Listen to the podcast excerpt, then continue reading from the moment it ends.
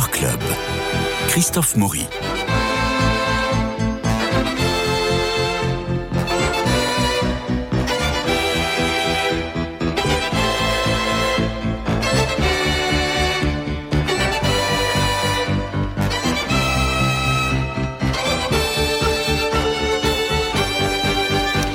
L'hôtel Salé Musée Picasso expose six peintures, deux sculptures et un carnet de dessins offerts à l'État par Maya Picasso, la fille d'eux, par le dispositif de la Dation. On va en parler. C'est un événement évidemment que de découvrir de nouvelles œuvres de Picasso. L'exposition se tient à l'hôtel Salé jusqu'au 31 décembre.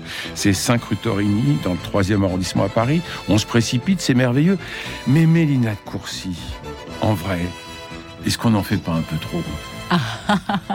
bonjour Christophe et bonjour à tous les auditeurs que je me réjouis de retrouver aujourd'hui après cette longue absence de l'été. Mais oui, vous avez manqué à tout le monde et tout le monde vous a manqué. Absolument, c'est une joie de se retrouver avec ce nouveau générique. Ben, vous avez vu Très beau, très entraînant, très joyeux. Bravo, merci beaucoup. Écoutez, Maya Ruiz Picasso, moi j'ai eu plaisir à découvrir le personnage parce que c'est l'occasion finalement. Cette dation qu'elle a faite avec ses huit nouvelles œuvres de Picasso plus une, sculpture. océanienne qui lui a appartenu, viennent enrichir les collections. Euh, six peintures, deux sculptures, un carnet de dessin dont vous avez parlé. C'est la troisième dation de la famille Picasso à l'État. Vous savez que les dations de la famille Picasso sont à l'origine du musée Picasso de Paris. Il y a donc eu une première en 1979-80 puis une deuxième en 2014, et celle-ci est assez importante en 2021, euh, qui était donc à l'origine de cette exposition. Donc ça permet de, régler en nature en fait les droits de succession. Voilà, petite question, qu'est-ce qu'une dation C'est très simple. La loi Malraux 1968 permet de régler en œuvre d'art pour les héritiers euh, de grands artistes euh, les droits de succession à l'État. Donc je donne trois toiles et je garde la maison. Peut-être pas que la maison. D'accord. voilà. Alors la question c'est qui est Maya Picasso Parce que c'était l'occasion de la découvrir. Maya Ruiz Picasso, donc c'est le deuxième enfant de Picasso. Elle est née en 1935 de sa relation avec Marie-Thérèse Walter, relation cachée puisque Picasso à cette époque-là était déjà marié avec Olga, la danseuse des ballets russes de Diaghilev qu'il avait rencontrée et avec qui il a eu un fils, Paul, son premier enfant. Et donc, on peut dire d'une certaine manière que Maya, c'est l'enfant caché d'une relation cachée. Mais c'est l'enfant très aimé. Et c'est donc l'enfant choyé. Ah oui, absolument. Incroyable. Moi, j'ai découvert ça. J'avais, je ne savais ah pas vraiment à ce point-là. Il et joue sur la plage. Euh, on voit plein de films. Et puis alors, c'est la seule qui a le droit de rentrer dans l'atelier pendant qu'il peint, alors que les autres sont interdits. C'est ça. Elle, elle, elle, lui donne des ordres. Oui. Donc à 10 ans, elle lui dit dessine-moi un chameau, un je sais pas quoi, un dromadaire. Il le fait sur ses cahiers d'écolier à elle qu'elle note.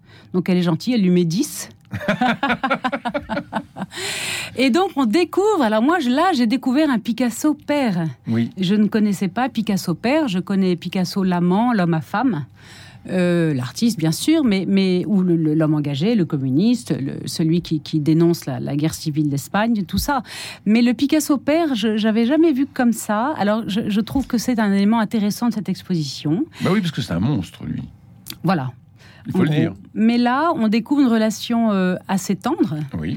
Très attentionnée, avec donc cette petite fille qui vivait à Tremblay, à 40 km de Paris, avec sa mère, euh, qui l'avait en fait euh, éloignée de Paris, puisqu'il était encore marié avec Olga, dont il ne divorça jamais quand même. Voilà. Et donc cette petite fille se construit avec sa mère dans une relation très très très intime, avec un, le meilleur ami, Sabartès, qui vient habiter avec eux, et Picasso leur rend visite le week-end. Mais que ne ferait-il pas pour Maya? Mm. Que ne ferait-il pas pour Maya il, abandonne sa panoplie de Minotaure et il devient le père. Il devient le père et, le père vraiment euh, joueur. Oui, joueur, euh, attentionné. Euh. Pendant la guerre, dans la pénurie de la guerre, il, Elle est née en 35, donc pendant la guerre, elle a 5 ans. Voilà. Il, il lui construit des jouets. Il fabrique euh, des pliages, des cocottes en papier pour elle, des tas de choses comme ça, tout à fait, tout à fait extraordinaire. Enfin, c'est mm. incroyable. Voilà. Donc, euh, voilà, Maya Picasso, elle a un rôle particulier dans la vie de Picasso. Euh, il y a des portraits d'elle d'ailleurs au dessin, comme il les aurait fait à l'âge de 14 ans. Mmh. Donc c'est euh, le désir d'immortaliser un visage aimé.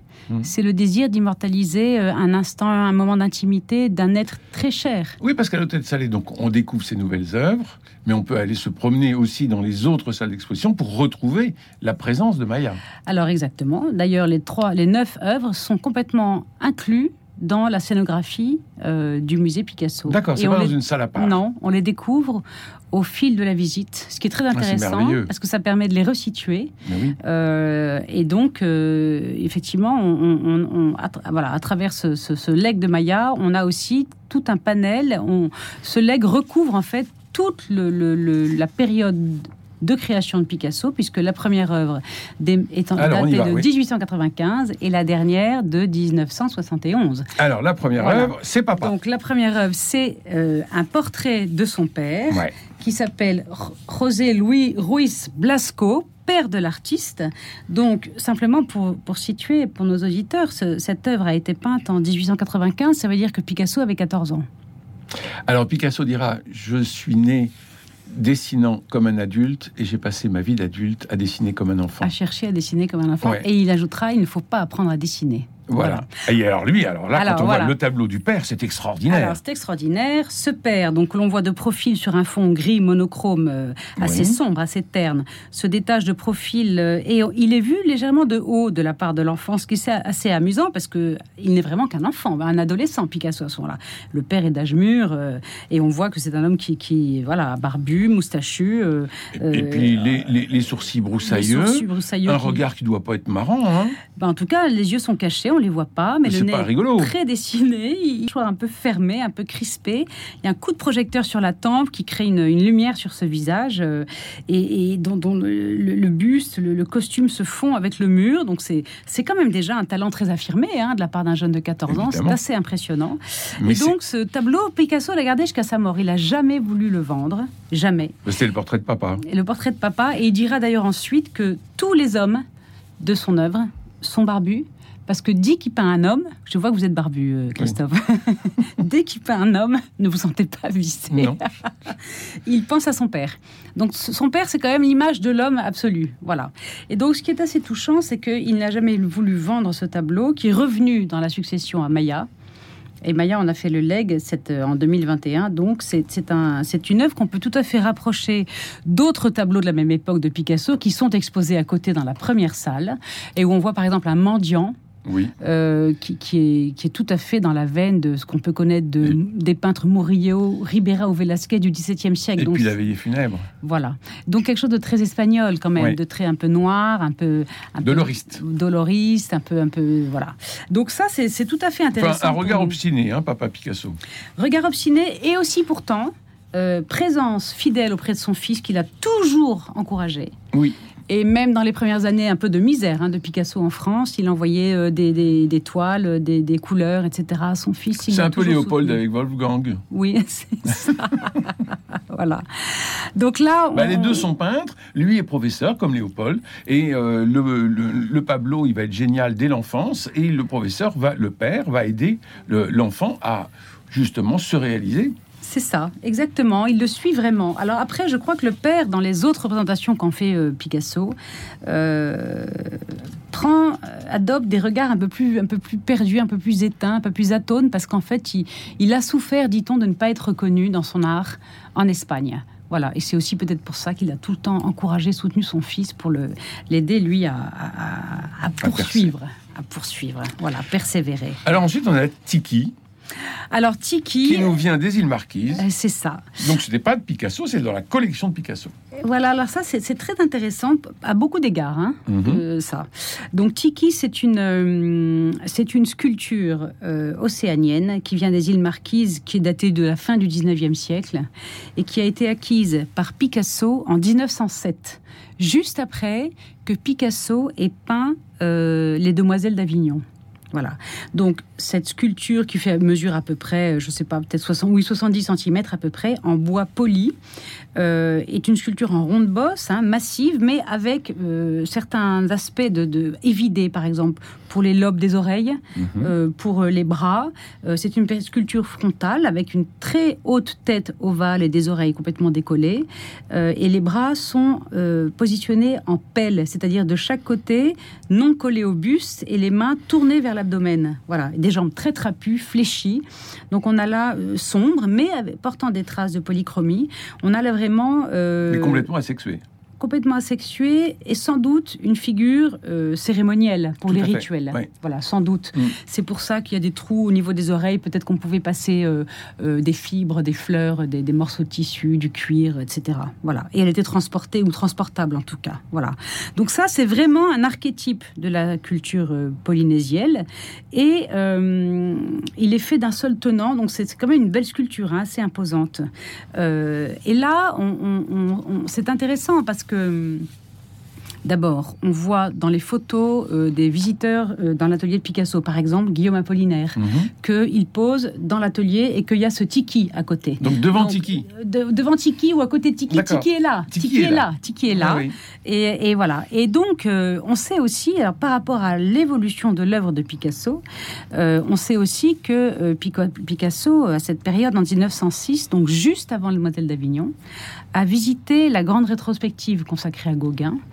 Euh, au salon d'automne et qui, a en fait marqué quand même toute une génération d'artistes que Gauguin est allé justement aux îles Marquises et il a fait de la sculpture sur bois, de la xylogravure et bien sûr il a représenté toute cette faune, cette flore et ces personnages de, de ces îles euh, polynésiennes et des Marquises. Donc avec un trait qui cerne de noir, euh, les personnages sans du tout perspective, Oui, oui, on les voit euh, bien. avec des aplats de couleurs dans une paysage complètement idéalisé. Donc ça a marqué tous les artistes de la génération. Et cette grande rétrospective Gauguin, Picasso venait juste de la voir. Donc disons que cette acquisition de Tiki en 1907 marque le début de Picasso pour un intérêt plus prononcé aux arts océaniens, africains. Voilà, qu'il appelait l'art nègre, à l'art de Gauguin. Mm. Et en même temps, il correspond aussi à une période où il s'est installé en été euh, au-dessus de Barcelone, à Gozol, où là il a découvert les sculptures de tympans romans des églises romanes, qui sont justement des stylisations tout à fait extraordinaires, euh, qui ont peut-être aussi rejoint, en tout cas contribué en source d'inspiration, à faire ce faisceau nouveau dans lequel Picasso ensuite se dirige pour euh, constituer ses figures. Et donc ça, Mélina de Courcy, lorsqu'on est à l'hôtel de Salé et que l'on voit Tiki, parce qu'on va aller lui dire bonjour quand même, euh, on est dans une salle qui nous montre d'autres œuvres de Picasso qui sont très imprégnées de, euh, de cet art primitif, je, je dirais, parce que ça prend à la fois euh, océanien et africain. Absolument. Alors il y a d'autres œuvres qui correspondent aussi à ce tiki, et il y a surtout d'autres œuvres réalisées par Picasso en Eh oui. correspondance avec ses sources, notamment par exemple. Alors ça n'est pas, ça ne fait pas partie du legs de Maya Picasso, mais, Mais ça enrichit ça- notre regard voilà. sur de Picasso. Ça vient le compléter. Ce fameux nu debout de profil, euh, qui est une gouache rehaussée de pastel de 1908, que l'on voit juste à côté de Tiki, et qui représente justement en aplat, sans perspective, c'est-à-dire pas comme si un artiste voulait représenter une sculpture en trois dimensions, mais en aplat, un personnage, une femme, euh, de profil, totalement stylisé, comme si on avait écrasé les formes primitives sur le papier, et qui correspondent quand même tout à fait à un début de géométrisation des formes qu'on retrouvera, qu'on retrouve chez Cézanne avant, évidemment, parce que Cézanne disait, et Cézanne a beaucoup imprégné aussi Picasso, tout C'est est notre père à tous, disait-il. voilà, tout est euh, cylindre, cône, rectangle dans la nature. Il suffit d'y rajouter la perspective, et c'est comme ça que et Picasso s'est imprégné, bien sûr, de, comme tous les artistes de son de son époque. Et Picasso a aussi réalisé des sculptures. On voit ici dans cette même salle, par exemple, une tête en être sculptée, euh, qui, qui, qui est tout à fait euh, proche de cet art primitif auquel il commence à s'intéresser. Donc là, cet objet, ce tiki qu'il n'a pas fabriqué, qui n'est pas Mm. l'œuvre de sa création, mais qu'il a acquis, marque quand même une étape dans son art et c'est assez emblématique. Ben, vous nous en donnez l'importance et on vous en remercie. Mélina de Courcy. Alors ensuite, on a l'enfant à la sucette sur une- sous une chaise. Et puis alors surtout, moi, je trouve le portrait d'Émilie Marguerite Walter, qu'il appelait Mémé, euh, extrêmement surprenant. C'est, euh, il l'a il l'a peint à Royan en octobre 1939. Et Elle est, elle est bouleversante, cette mémé. Alors, cette mémé est bouleversante, elle est très attachante. Très attachante. Et Elle est drôle, elle Oui. est tendre. Exactement, on dirait un loukoum. Oui.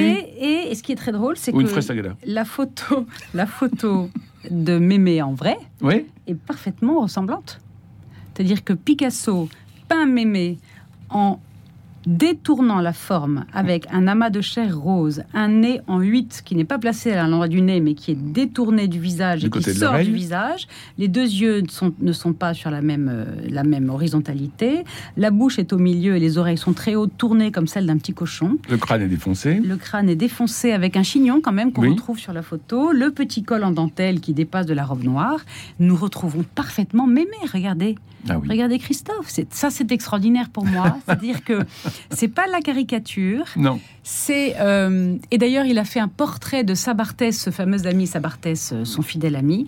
Euh, C'est l'essence du visage. eh bien, en fait, c'est simplement l'essentiel. Oui. C'est très fort. Mais c'est étonnant, hein, parce Oui. que ça passe par la déformation quand même.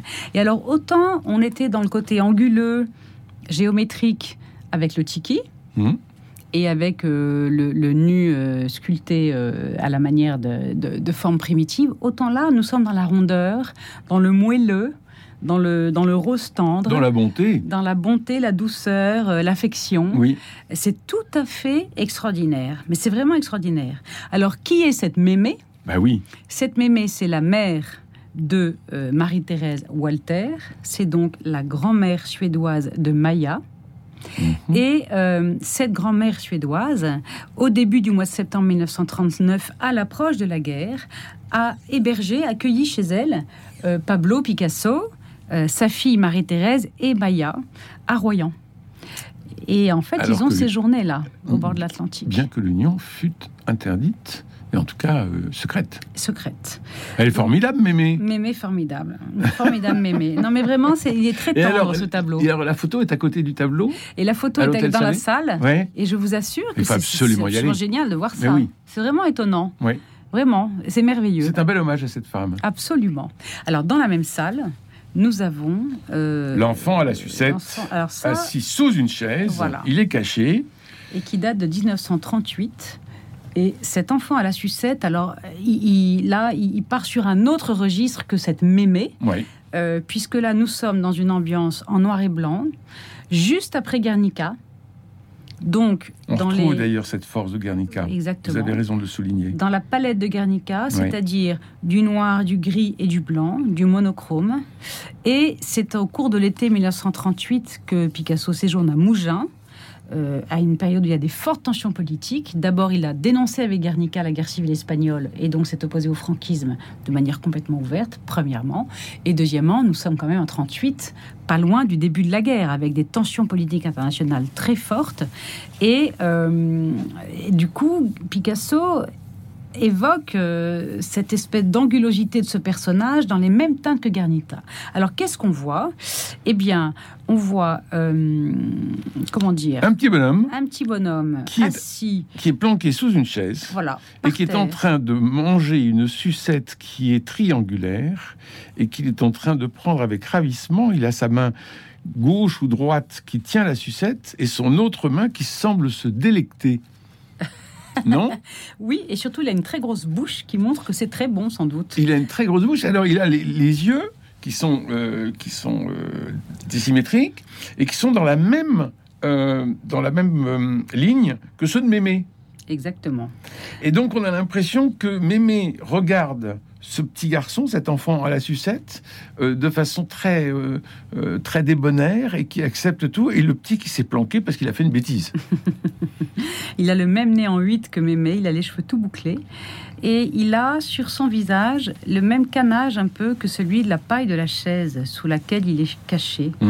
Euh, c'est assez étrange hein, quand même ce, tableau.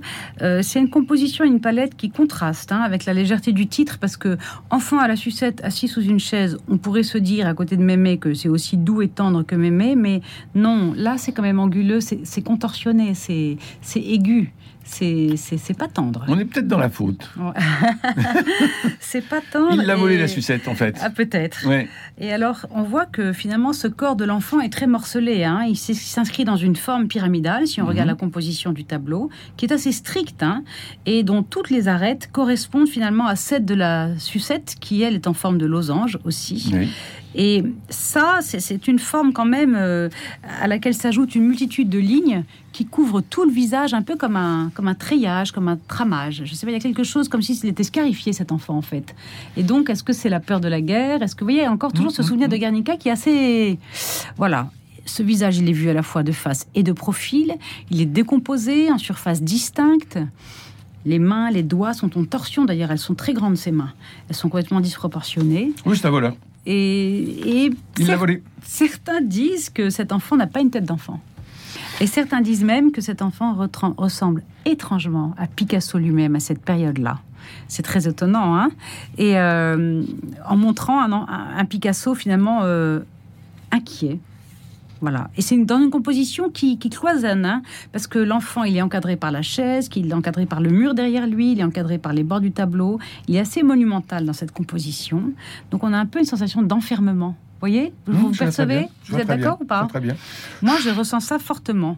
Et donc, Eh ben, nous euh, suivons votre sensibilité, Mélina de Courcy. Il n'y a aucun problème. donc on a l'impression d'un espace assez exigu qui se resserre un peu, comme euh, quelque chose qui se resserre autour de cet enfant. Voilà. Alors ensuite, avons, nous avons un objet qui fait penser à Marcel Duchamp, évidemment, ça s'appelle la Vénus du gaz. Et c'est l'idée de prendre un objet qui existe, qui est un truc de gaz, et puis de le dresser verticalement pour en faire euh, bah, cette Vénus.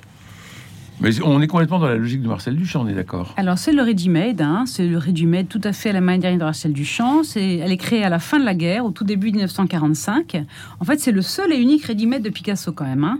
Et qu'est-ce qu'il a fait? Il a pris euh, un brûleur à gaz. Donc, il y a deux tubes qui font arriver le gaz dans ce brûleur. Mhm. un autre qui sort de l'autre côté pour l'accrocher au fourneau. Et au centre, il y a donc ce brûleur qui est circulaire, percé de trous pour que le gaz sorte. Et au Sur milieu, il y a un autre petit en fait. trou. Voilà. Il l'a mis debout et Mhm. c'est devenu une Vénus. C'est devenu, ça veut dire une Vénus, ça veut dire une déesse primitive.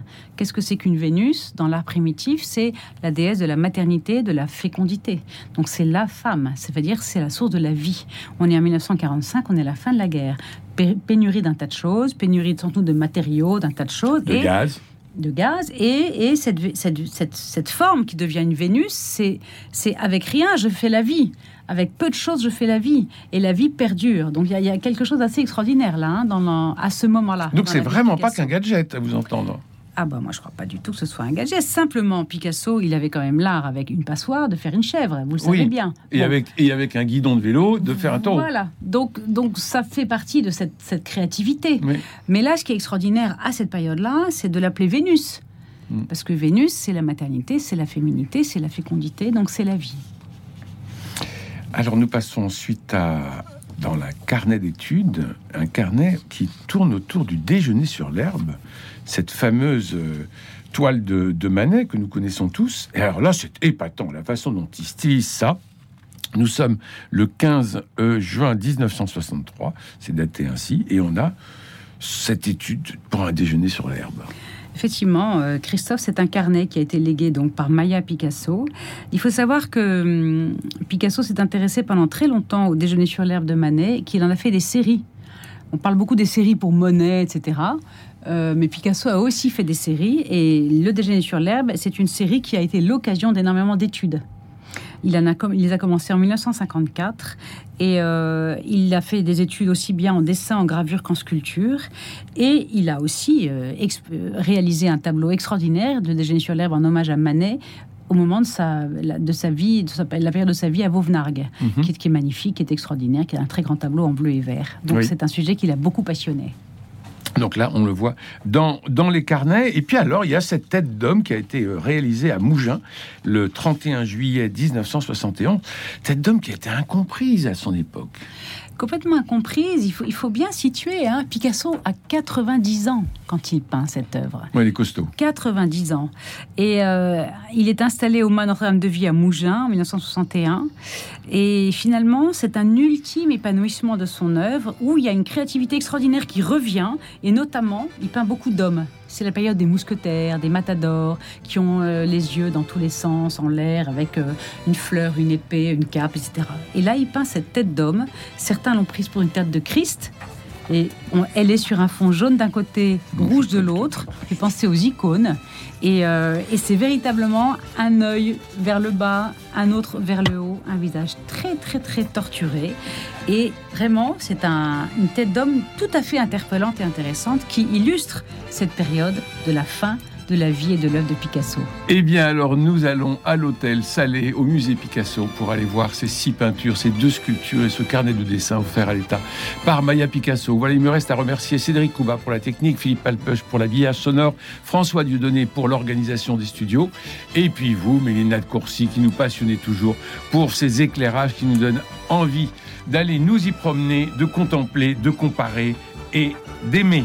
Merci, bonne journée, bonne semaine à tous. On se retrouve demain pour un Culture Club euh, livre avec euh, notamment, oui, je peux le dire, Antoine Rouault qui viendra nous voir. Euh, on, peut, on peut le déflorer? Alors on le déflore. À demain avec Antoine Rouault. Bonne semaine à tous.